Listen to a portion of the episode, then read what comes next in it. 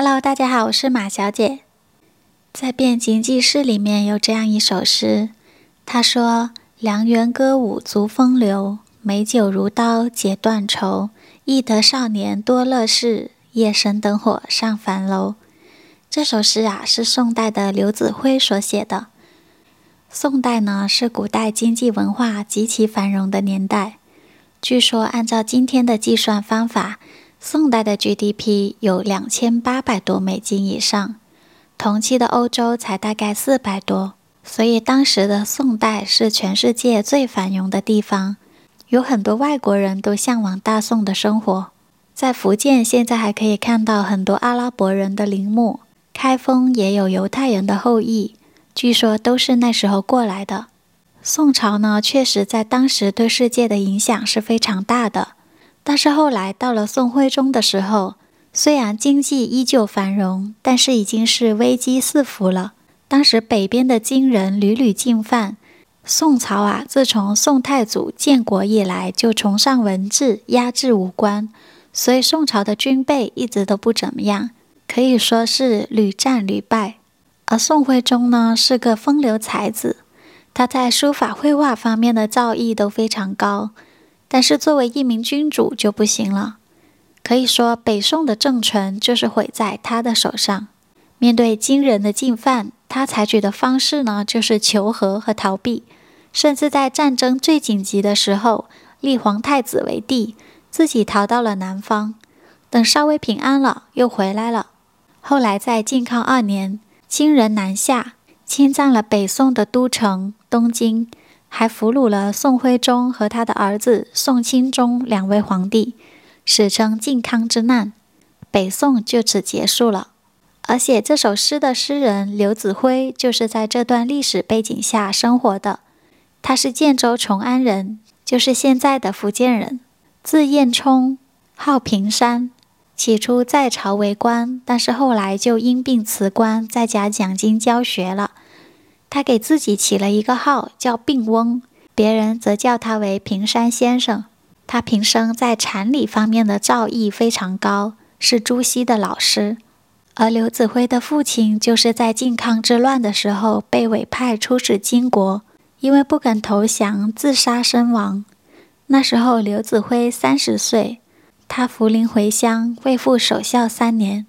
他这首诗呢，就是在怀念少年时期在东京生活的场景。那时候父亲健在，山河还在，年少无忧，跟现在的支离破碎相比，简直就是恍如隔世。良缘歌舞足风流，美酒如刀解断愁。忆得少年多乐事，夜深灯火上樊楼。他说：“你看，那时候我在名家园林里面听歌赏舞。”喝着美酒，又风流又解愁。那时候哪里懂得什么是愁啊？最开心的事情就是在深夜灯火通明的时候上樊楼了。这里说到了樊楼，樊楼是个什么地方呢？为什么在刘子辉的心里印象这么深刻？说起这个樊楼啊，是北宋的第一大酒楼，热闹非凡，绝对是都城东京的代表作。樊楼啊。位于北宋的都城东京里面，东京的规划是这样的：最里面呢是皇城，也叫大内，是皇帝住的地方；外面的一层叫内城，也叫里城，是主要的商业区和居民区，是整个京师最繁华的地方。再外面一层叫外城，这里是都城的第一道军事防线。而樊楼呢，就是在内城的东华门外的景明坊。以前的都城，一个商业区叫一个市，一个居民区叫一个坊，这些坊都筑有高墙。到了晚上宵禁的时候呢，大家是非急事不得外出，这时候的里坊的门就会关上。但是宋朝呢，因为取消了宵禁制度，所以很多商铺都营业到三四更，而五更的时候又有店开始营业了，所以东京的繁华是不分昼夜的。而且那时候的贵族小姐没有像清朝那样要大门不出、二门不迈，少男少女们都可以出来逛集市、上酒楼的。在这样的背景之下呢，东京的商业极其繁荣，虽然说是农工商，那时候商人还是下层，但是已经得到了很多人的尊重，甚至在那时候，很多官员都有经营商铺，这在历史上是非常罕见的。而在如此繁华的东京，大大小小的商铺就有几百家，但是有一家是连皇帝都会来光顾的店，就是樊楼。接下来我就带你一起去逛一逛这北宋的第一繁华之地吧。现在我们来到宋徽宗的宣和年间，今天刚好是元宵节，我们一起去内城逛一逛。出了东华门呢，来到了景明坊这边。远远的就看到了前面的建筑，有三层楼高。放眼整个东京都没有几家。看楼上人潮涌动的，大家都在上面看灯饰呢。这个樊楼的主人呐、啊，也在屋檐下挂上了莲花灯。果然是最懂文人雅士的口味了。这时候迎出来了几位美女，衣着华丽，明媚动人的。她说：“适逢樊楼扩建完毕。”改建成了三层高的建筑，还更名为了丰乐楼。这几日到店的有惊奇相送。这樊楼的营销啊，是做得极好的。这里呢，原来叫白樊楼，白樊是一种药材。这地方本来是药材铺，后来改成了酒楼，居然做到了七十二家正店之首。哎，这时候你该问了，什么是七十二家正店呢？原来在东京开的店铺啊，有分正店、角店。正店呢是可以自己酿酒卖酒，而角店呢只能买正店的酒来卖。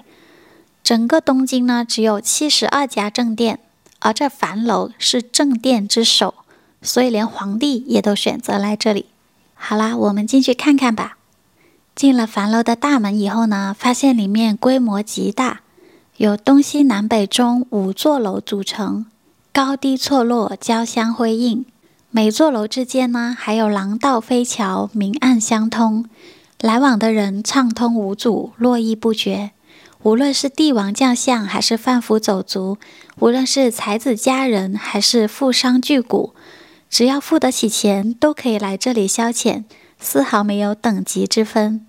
跟我来，到楼上去开个格子。格子呢，就是包间。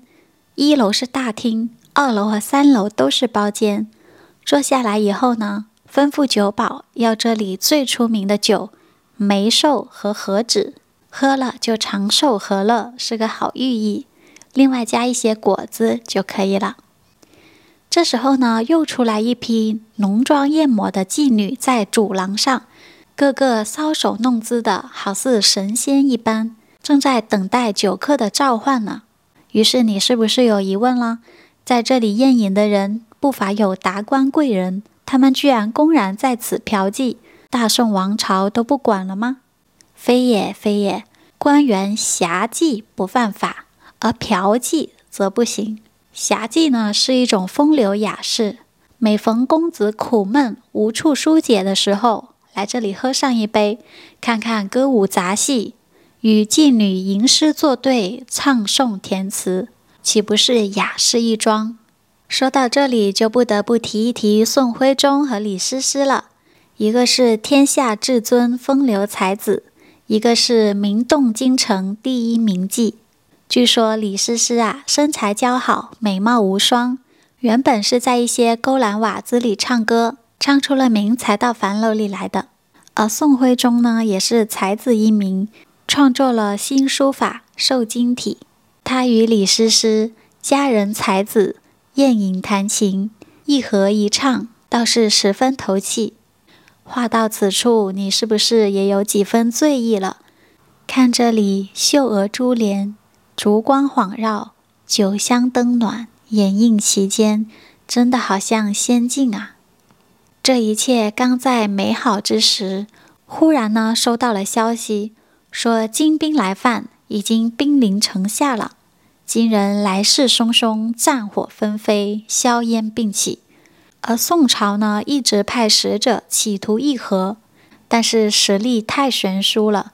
两位皇帝宋徽宗和宋钦宗被俘虏，金人还带走了宫女、乐工、歌女数千人。而这北宋最繁华的标识樊楼也倒在了战火之下。什么珍馐美饌，觥筹交错。